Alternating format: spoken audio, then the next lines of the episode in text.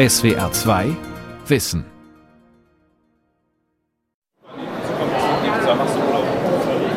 Im Lichthof der Leibniz-Universität Hannover findet KISMI statt, die jährliche Karrieremesse.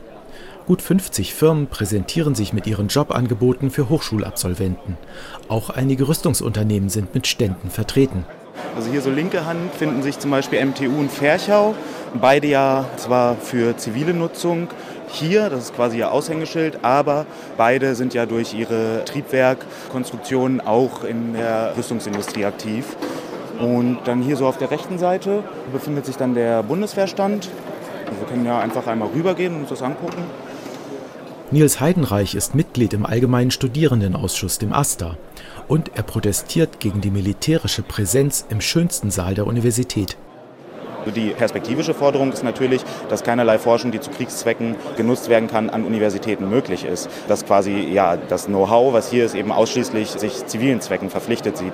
Einige AStA-Mitglieder unterstreichen diese Forderung mit Sprechchören von der Galerie des Lichthofs.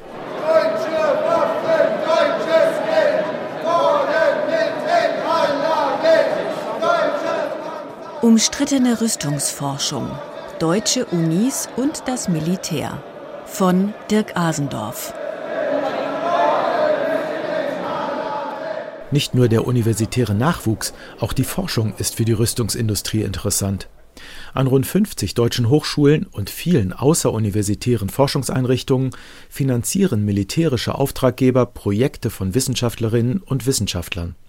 Dabei geht es zum Beispiel um die Entwicklung von Aufklärungssatelliten, Radarsystemen oder neuen Sprengstoffen. Neben der Bundeswehr gehören auch andere europäische Verteidigungsministerien, das Pentagon und zahlreiche Rüstungsunternehmen zu den Finanziers. Je nach Schätzung überweisen sie dafür jedes Jahr über 100 Millionen bis zu mehr als einer Milliarde Euro an Hochschulen und Forschungsinstitute. Exakte Zahlen gibt es nicht, denn in den meisten Fällen geht es um sogenanntes Dual Use, also um Forschung, die sowohl militärisch als auch zivil genutzt werden kann. Deshalb zeigen auch Zivilklauseln, mit denen sich immer mehr Hochschulen gegen Rüstungsforschung wenden, wenig Wirkung. Und von einer studentischen Friedensbewegung, wie es sie etwa zu Zeiten des Kalten Krieges gab, kann kaum noch die Rede sein.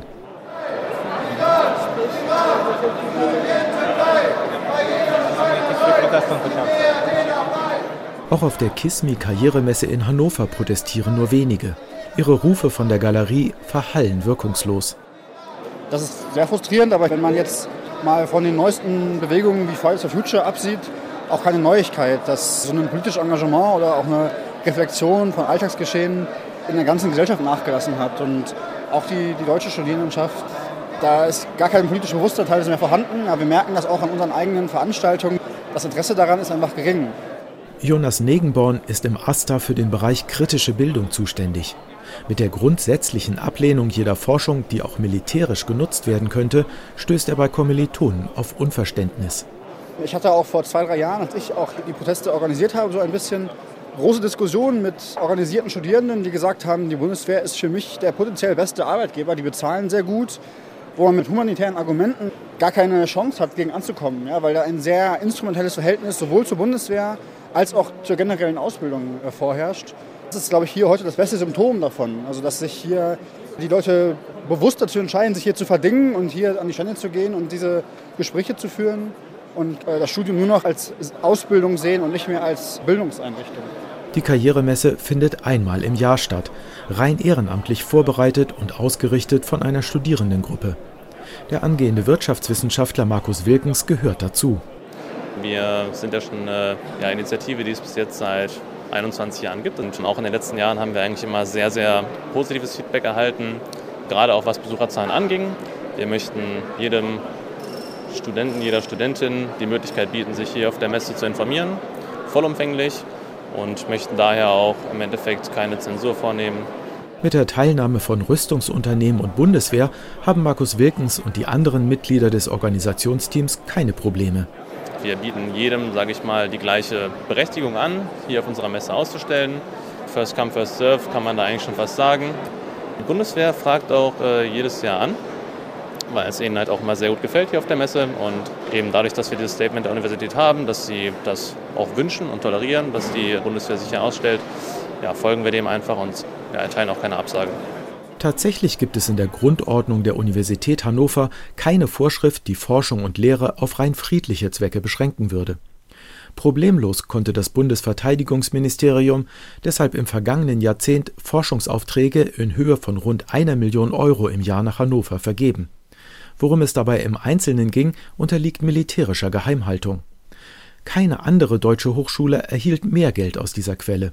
Und es ist nicht die einzige. Eine Broschüre des AStA listet weitere rüstungsnahe Forschungsprojekte an Instituten der Leibniz-Uni auf. Darin geht es zum Beispiel um die Bestimmung der Flugtrajektorie von Drohnen. Die Erkennung verdächtiger Bewegungsmuster durch intelligente Videosysteme. Rechtliche Fragen zum Einsatz von Eye-Border Control an den Außengrenzen der EU. Und so weiter. Vor 20 Jahren wäre all das noch unerwünscht gewesen. Denn 1993 hatte die rot-grüne niedersächsische Landesregierung unter dem späteren Kanzler Gerhard Schröder als erstes Bundesland eine sogenannte Zivilklausel ins Hochschulgesetz aufgenommen. Darin hieß es Die Forschung in den Hochschulen dient der Gewinnung und Anwendung wissenschaftlicher Erkenntnis, deren allgemeiner Verbreitung und praktischer Nutzung für friedliche und die natürlichen Lebensgrundlagen erhaltenden Zwecke. Es war kurz nach dem Ende des Kalten Kriegs eine Zeit großer Hoffnungen auf dauerhaften Frieden in Europa. Die Militärausgaben wurden zusammengestrichen. In Deutschland sank der Etat des Verteidigungsministeriums zwischen 1990 und 1994 um ein Viertel. Die klassischen Rüstungsaufträge fielen weg. Der Feind war weggefallen. Ja. Rüstung und Krieg braucht ja immer den Feind und plötzlich war der Feind nicht mehr da. Das hat äh, viele Leute ja zutiefst verunsichert. Die Rüstungsindustrie vorneweg und die kalten Krieger ja auch alle. Der Wirtschaftswissenschaftler Wolfram Elsner war 1992 zum Konversionsbeauftragten der Bremer Landesregierung ernannt worden. Er sollte die Rüstungsabhängigkeit des kleinsten Bundeslands so schnell wie möglich reduzieren.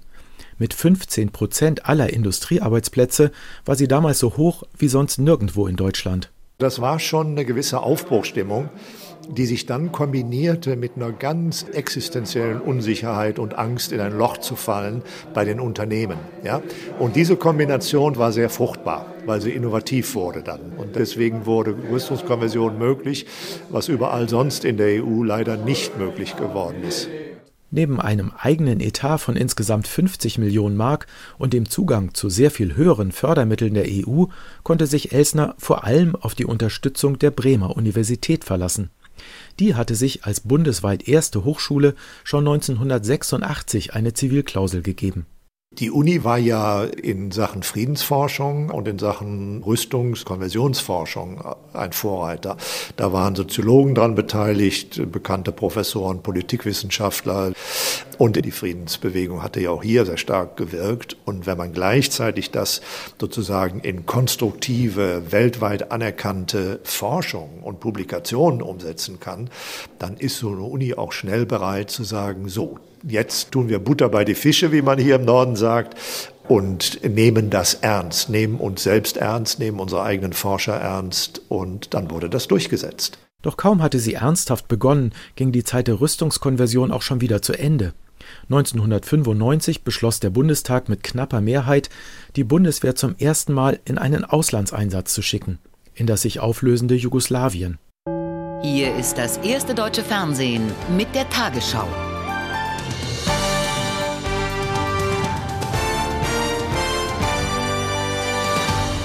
Guten Abend, meine Damen und Herren. Die NATO zeigt sich weiter entschlossen, die Belgrader Führung durch Militärschläge zum Einlenken zu zwingen. Die Luftangriffe dauern an. Indes wächst das Elend der Vertriebenen und Flüchtlinge. Die Gesamtzahl der Menschen, die ihre Heimatorte im Kosovo verlassen haben, wird mittlerweile auf mehr als 600.000 geschätzt. Mit deutlichen Worten hat Papst Im April 1999 flogen deutsche Bomber Angriffe auf Ziele in Serbien und im Kosovo. Im Rahmen eines NATO-Einsatzes zwar, aber ohne ein Mandat der Vereinten Nationen. Damit war die kurze Epoche sinkender Rüstungsausgaben schon wieder vorbei. 2002 strich die niedersächsische Landesregierung unter Sigmar Gabriel die Zivilklausel ersatzlos aus dem Hochschulgesetz. Und in Bremen wurde der Konversionsbeauftragte wieder abgeschafft. Im Rückblick zieht Wolfram Elsner eine zwiespältige Bilanz.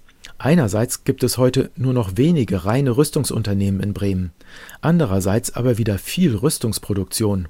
Und dann haben wir in der Quintessenz natürlich etwas gemacht, was wir gar nicht eigentlich wollten. Ja, wir haben nämlich die Firmen ja von der EDV her, vom Marketing her, von der äh, Betriebsorganisation her komplett modernisiert, ja, weil wir sie Richtung zivile Märkte und zivile Standards schieben wollten.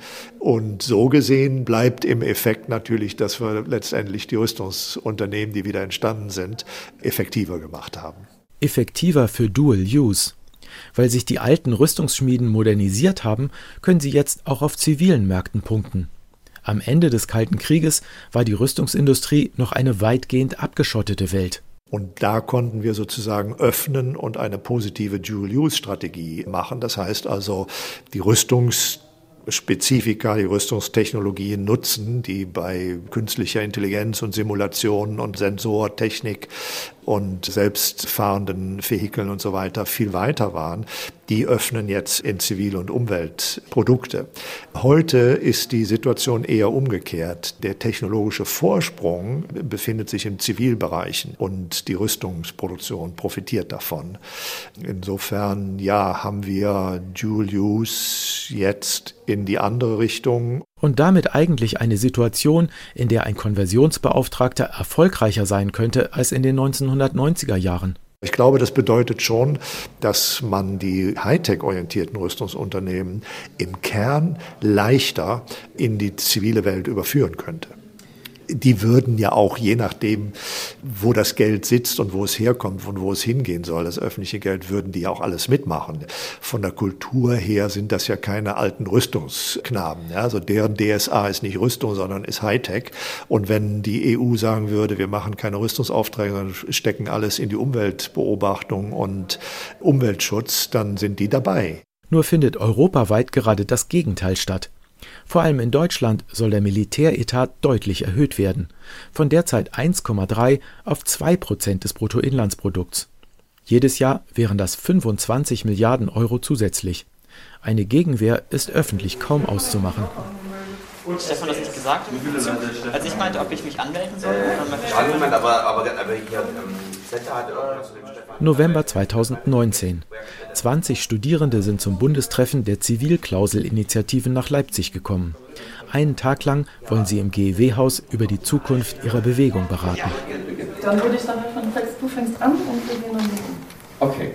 Also ich bin Daniel Streller, ich komme aus Leipzig, bin dort aktiv im SDS und im Zivilklauselbündnis und ich bin so 2014, 15 äh, zu der ganzen Sache gekommen. Die meisten der aus Deutschland und Österreich angereisten Friedensaktivisten haben sich noch nie zuvor gesehen. Hi, ich bin Annemarie aus Köln und ich studiere Musik jetzt. Hi, ich bin Manu aus Wien. Ich bin Mitgründungs, fast Gründung, Mitgründungsmitglied der Studierenden gegen Rüstungsforschung in Wien. Hey, ich bin Steph. Äh, ich komme von der HU Berlin. Nur neun Städte sind vertreten. Dabei war die Einführung von Zivilklauseln in den vergangenen zehn Jahren an sehr vielen Hochschulen ein Thema, sagt Senta Pinot von der Kölner Initiative. Es gibt eine Renaissance des Engagements für zivile Wissenschaft seit dem Jahr 2009. Im Jahr 2009 gab es bundesweit zwölf Zivilklauseln. Und 2019 haben wir bundesweit über 60 Zivilklauseln, also über 60 Hochschulen, die sich einer zivilen friedlichen Entwicklung verpflichten. Die Zahlen sind zwar richtig, geben aber doch ein unvollständiges Bild. Der große Zuwachs fand nämlich fast ausschließlich in Nordrhein-Westfalen statt. Nachdem die rot-grüne Landesregierung dort 2014 eine Zivilklausel ins Landeshochschulgesetz geschrieben hatte. Doch genau diesen Passus hat die neue, CDU-geführte Landesregierung 2019 schon wieder gestrichen. Senta Pinot sieht das aber nicht als Niederlage. Es ist der Zivilklauselbewegung jedenfalls gelungen, den Diskurs so zu ändern, dass mittlerweile nicht die, die Frieden wollen, sich rechtfertigen müssen, sondern die, die Kriegsforschung betreiben, sich rechtfertigen müssen. Und es haben jetzt schon in Nordrhein-Westfalen alle Universitäten gesagt, dass sie sich zu ihren Zivilklauseln bekennen. Auf Landesebene gibt es Zivilklauseln jetzt nur noch in Thüringen und Bremen. In Baden-Württemberg hatten Grüne und SPD die Forderung zwar in ihrem Wahlprogramm, haben sie nach der gemeinsamen Regierungsbildung 2011 aber nicht umgesetzt. Zu groß war die Sorge, rüstungsnahe Unternehmen mit ihren Forschungsaufträgen und Stiftungsprofessuren zu verprellen. Auch international ist die Selbstverpflichtung von Forschung und Wissenschaft auf zivile Themen kaum ein Thema. Einzige Ausnahme ist Japan. In Japan gibt es 36 große Universitäten, die Zivilklauseln haben. Und in Japan gibt es vor allen Dingen mehr unter Wissenschaftlerinnen und Wissenschaftlern als unter Studierenden. Eine ziemlich breite Bewegung, das gegen alle Angriffe zu verteidigen. Es gibt vergleichbare Ethik-Aufrufe und Appelle in Colleges und Universitäten der USA. Nicht in den großen, weil die alle rüstungsfinanziert sind. Also Harvard und MIT könnte dicht machen, wenn die nicht Rüstungsgelder in riesigem Umfang dort reinfließen würden. Es gibt Ansätze in Großbritannien, zum Beispiel in Sussex oder auch in London Imperial College, haben vergleichbare Erklärungen, sonst leider kaum. Rainer Braun ist Geschäftsführer des International Peace Bureau, des größten weltweiten Friedensnetzwerks und ständig unterwegs. Um die studentischen Initiativen zu unterstützen, ist er an diesem Tag auch nach Leipzig gekommen. Universitäre Friedensbewegungen hätten es heute sehr schwer, meint Braun. Wir hatten ja mal Universitäten, die waren Hochburgen und Zentren der Friedensbewegung. Wir haben heute genau das Gegenteil. Zu meiner Zeit waren Universitäten sowas wie Kulturzentren. Wir hatten doch Zeit, uns auch selber zu bilden und zu entwickeln. Das ist doch heute so gut wie gar nicht mehr möglich. Für mich ist fast wichtiger als eine neue Zivilklasse auf dem Papier eine neue Friedensinitiative von Studierenden, die eine Generation überlebt. Weil das ist ja das nächste Problem. Die sind weg und schon ist wieder alles eingeschlafen. Der Streit um Zivilklauseln könne das Friedensthema an den Universitäten wachhalten, viel mehr aber auch nicht. Papier ist ausgesprochen geduldig. Von daher ist das Durchsetzen in der Hochschulsatzung immer ein erster Schritt, aber es zeigt doch lange nicht, dass die Hochschule damit militär- oder rüstungsfrei ist. Und wir haben große Probleme, und das ist auch sau kompliziert, dieses auf dem Papier stehende gegen den massiven Einfluss von Rüstungsgeldern, und es geht dann immer um Geld, zu verteidigen. Um wie viel Geld genau, weiß niemand. Braun schätzt die Summe, die jährlich für Rüstungsforschung an deutsche Hochschulen fließt, auf eine bis 1,5 Milliarden Euro. Addiert man die offiziell bekannten Zahlen, landet man nur bei einem Bruchteil davon. Gut 50 Millionen von der Bundeswehr und anderen europäischen Verteidigungsministerien, rund 2 Millionen vom Pentagon, dazu 500 kostenlose Studienplätze für Bundeswehrangehörige, auch in zulassungsbeschränkten Studiengängen und Drittmittel von Rüstungsunternehmen in unbekannter Höhe. Das ist ein verschwindend geringer Teil an Forschung, versichert Ulrich Rüdiger, Rektor der größten technischen Hochschule in Deutschland, der RWTH Aachen. Auch sie stellt der Bundeswehr Medizinstudienplätze zur Verfügung und gehörte zu den offiziell benannten Empfängern von Forschungsgeldern des Verteidigungsministeriums in Berlin und des Pentagon in Washington. Ich habe einen vollständigen Überblick über die gesamte Drittmittelforschung der RWTH und wir haben mit dem Forschungsdezernat auch wirklich versierte Persönlichkeiten, die sehr genau einschätzen können, wann ist ein Drittmittelprojekt möglicherweise ein kritisches Projekt, zum Beispiel mit Blick auf militärischer Relevanz. Da geht uns nichts durch die Lappen. Wir haben weniger als 20 Projekte, die von einem militärischen Projektträger betreut werden, in den letzten zehn Jahren bearbeitet. Das ist also wirklich verschwindend gering.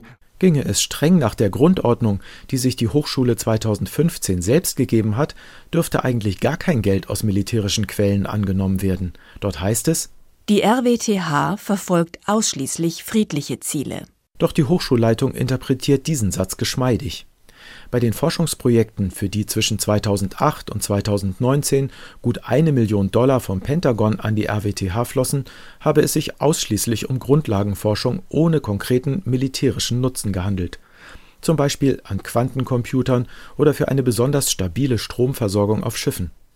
Und Aufträge der Bundeswehr seien mit der Zivilklausel sowieso jederzeit vereinbar, so Rektor Ulrich Rüdiger. Wir haben eine demokratisch legitimierte Bundeswehr, die nichts tut und tun kann ohne Bundestagsbeschluss.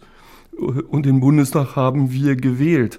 Und ein friedliches Ziel ist durchaus, Dinge zu unterstützen, die die Bundeswehr in die Lage versetzt, zu existieren und den Zielen, nämlich ein friedliches Deutschland, ein friedenstiftendes Europa zu gewährleisten. Frieden heißt auch, dass man eine wehrhafte Demokratie sein muss und diese sicherstellen muss. Eindeutig nicht mit der Zivilklausel vereinbar sei dagegen der Bau einer Panzerfabrik in der Türkei, sagt Ulrich Rüdiger. Doch 2017 hatten Investigativjournalisten der Plattform Korrektiv zusammen mit dem Stern aufgedeckt, dass am Institut für Maschinenbau der RWTH eine Machbarkeitsstudie für genau solch ein Projekt angefertigt worden war. Das Rektorat sei erst im Nachhinein von den beteiligten Wissenschaftlern darüber informiert worden, dass es sich bei den Spezialfahrzeugen, von deren Bau im Forschungsantrag die Rede war, um Panzer handelte. Da kam die Erkenntnis, ein bisschen verzögert, aber dann mit der Konsequenz, nein, das kann man nicht mit dem eigenen Tun, mit dem eigenen Verständnis, was Ethik und Verantwortung angeht, in Einklang bringen. Und deswegen hat man dann noch die Konsequenzen gezogen. Das Projekt wurde gestoppt. Ein Teil der Ergebnisse war da aber schon in die Türkei weitergeleitet worden.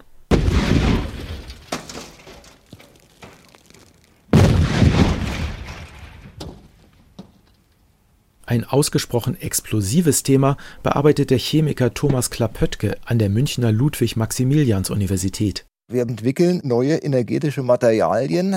Das können Pyrotechnika und Treibstoffe sein. Das Hauptaugenmerk liegt tatsächlich auf der Entwicklung neuer und besserer Explosivstoffe, die dann in bestimmten Mischungen äh, tatsächlich eingesetzt werden können, im Gefechtskopf oder in einer Hohlladung, um die entsprechende Wirkung zu zeigen und zwar eine möglichst tödliche Wirkung, denn Klapöttke forscht im Auftrag der US Army. Rund 75 Prozent seiner Drittmittel kommen direkt vom US-amerikanischen Verteidigungsministerium. Insgesamt weit über zwei Millionen Dollar und damit die höchste Einzelförderung, die das Pentagon im vergangenen Jahrzehnt an eine deutsche Hochschule vergeben hat. Eines der Forschungsziele ist die Suche nach einem Ersatz für das giftige Bleiazid im Sprengstoff. Das Zünden scharfer Munition würde dann zum Beispiel auf Truppenübungsplätzen weniger Umweltschäden hinterlassen. Trotzdem wäre die Münchner Sprengstoffforschung wohl kaum mit einer Zivilklausel vereinbar. Davon geht auch Thomas Klapöttke aus. Ich würde nie einen Ruf nach Karlsruhe oder nach Aachen annehmen, aufgrund dieser Friedensklausel. Bevor ich nach München gegangen bin, habe ich mir natürlich angeschaut, ob es solche Friedensklausel gibt und die gab es nicht und deshalb bin ich hergekommen. Wenn die jetzt eingeführt würde, dann würde ich vermutlich meine Sachen packen. Doch das ist nicht nötig. Bei den Zivilklauseln gibt es ein deutliches Nord-Süd-Gefälle.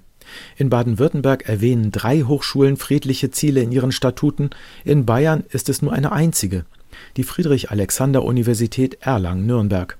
München ist zivilklauselfrei und somit ein guter Standort für Klapöttges Sprengstoffforschung. Ich bin jetzt seit etwa 22 Jahren Professor an der LMU hier in München und habe die Forschung sowieso gemacht.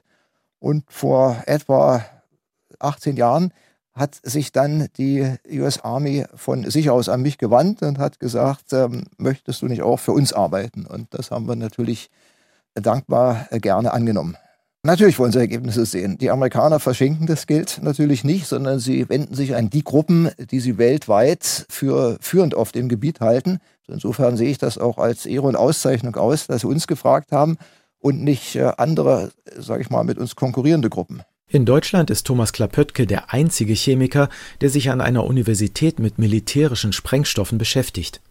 Einen Grund, sich mit seiner vom Pentagon mitfinanzierten Forschung zu verstecken, sieht er aber nicht. Erstens sind es Drittmittel, es beschäftigt Studenten. Und außerdem halte ich diese Forschung auch für sowohl aus ökologischer wie auch aus strategischer Sicht für außerordentlich wichtig. Und im Gegensatz zu Deutschland geben die Vereinigten Staaten sehr viel mehr auf diesem Gebiet aus. Also man kann auch sehr viel mehr erreichen, als es durch Förderprogramme in Deutschland möglich wäre. Woraus die neuen chemischen Substanzen bestehen, die Klapöttke und sein Team entwickeln, ist nicht geheim. Die Zusammensetzung publizieren sie in Fachzeitschriften. Der Weg zu einer Verwendung in kriegstauglichen Waffen ist danach aber noch lang. Ich begleite das mit, weil es ja auf dem langen Weg hin auch viele Fragen manchmal Hürden, manchmal Probleme gibt. Und die kann natürlich am besten derjenige lösen, der das Zeug als erstes hergestellt hat und die Substanz wirklich ja, wie aus der Westentasche her kennt. Die weiteren Schritte, die genaue Mischung, das ist dann classified und das wird nicht mehr veröffentlicht. Das begleite dann auch nur ich weiterhin mit. Aber das ist nichts anderes, als es auch der Fall ist bei Kollegen, die beispielsweise in der Pharmazie arbeiten, einen neuen Wirkstoff entwickeln. Aber wenn es dann in die Anwendung geht und tatsächlich Tabletten hergestellt werden, dann sind diese Arbeiten natürlich auch nicht mehr publikationsfähig, sondern unterliegen der Geheimhaltung. Dass seine Forschungsergebnisse am Ende nicht zur Heilung von Kranken, sondern zum Töten von Menschen in Kriegen eingesetzt werden, die die USA weltweit führen, kann Klapöttke gut mit seinem Gewissen vereinbaren. Moralisch fühlt er sich sogar dazu verpflichtet. Deutschland und die Vereinigten Staaten sind ja Mitglieder in der NATO, in einem Verteidigungsbündnis, wo wir im Bündnisfall auch füreinander einstehen. Und äh, deshalb finde ich, passt das hervorragend zusammen, dass wir unsere Waffensysteme einerseits aufeinander abstimmen und versuchen, so weit wie möglich zu kooperieren. Ich würde jetzt nicht mit äh, Institutionen oder mit Staaten zusammenarbeiten, die außerhalb dieses Bündnisbereiches lägen. Aber die USA sehe ich hier als unseren Freund und Partner an und habe überhaupt keine Probleme, mit dieser Nation zusammenzuarbeiten.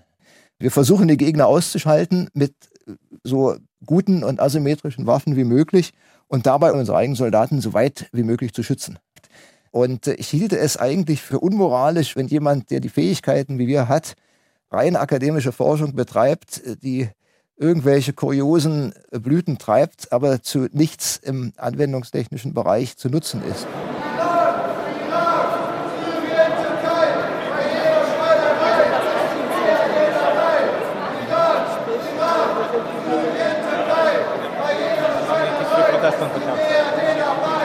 Zurück auf die KISMI Karrieremesse im Lichthof der Universität Hannover. Während einige Studierende dem Aufruf des AStA gefolgt sind und von der Galerie gegen Rüstungsunternehmen und Bundeswehr in ihrer Hochschule protestieren, empfängt Patrick Wohlmacher interessierte Studierende an seinem Stand. Er trägt Uniform. Als Karriereberater ist er für den Bundeswehrstandort Hannover zuständig. Hier macht es Spaß, mit jungen Leuten zu sprechen, mit potenziellen Nachwuchskräften, die bei uns als Seiteneinsteiger oder Direkteinsteiger entweder in die Offizierlaufbahn oder aber in den höheren oder in den gehobenen Verwaltungsdienst eintreten wollen. Eben gerade waren zum Beispiel war ein Pärchen da gewesen, beide haben Jura studiert und haben nach ihrer Zukunft bei der Bundeswehr gefragt und für beide besteht der Option als Rechtsberater bei der Bundeswehr tätig zu sein. Den Protest von der Galerie nimmt der Soldat sportlich. So sei das eben in einer Demokratie. Da dürfe gerne jeder seine Meinung sagen und auch gegen Rüstungsforschung demonstrieren. Diese Bewegung beruft sich auf ihre Grundrechte der Versammlungs- und Redefreiheit. Dafür steht ja auch die Bundeswehr ein. Wir verteidigen das, was Deutschland ausmacht.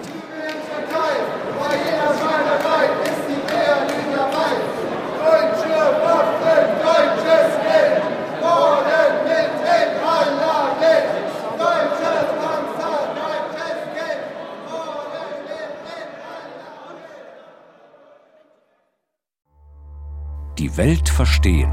Jeden Tag. SWR2 Wissen.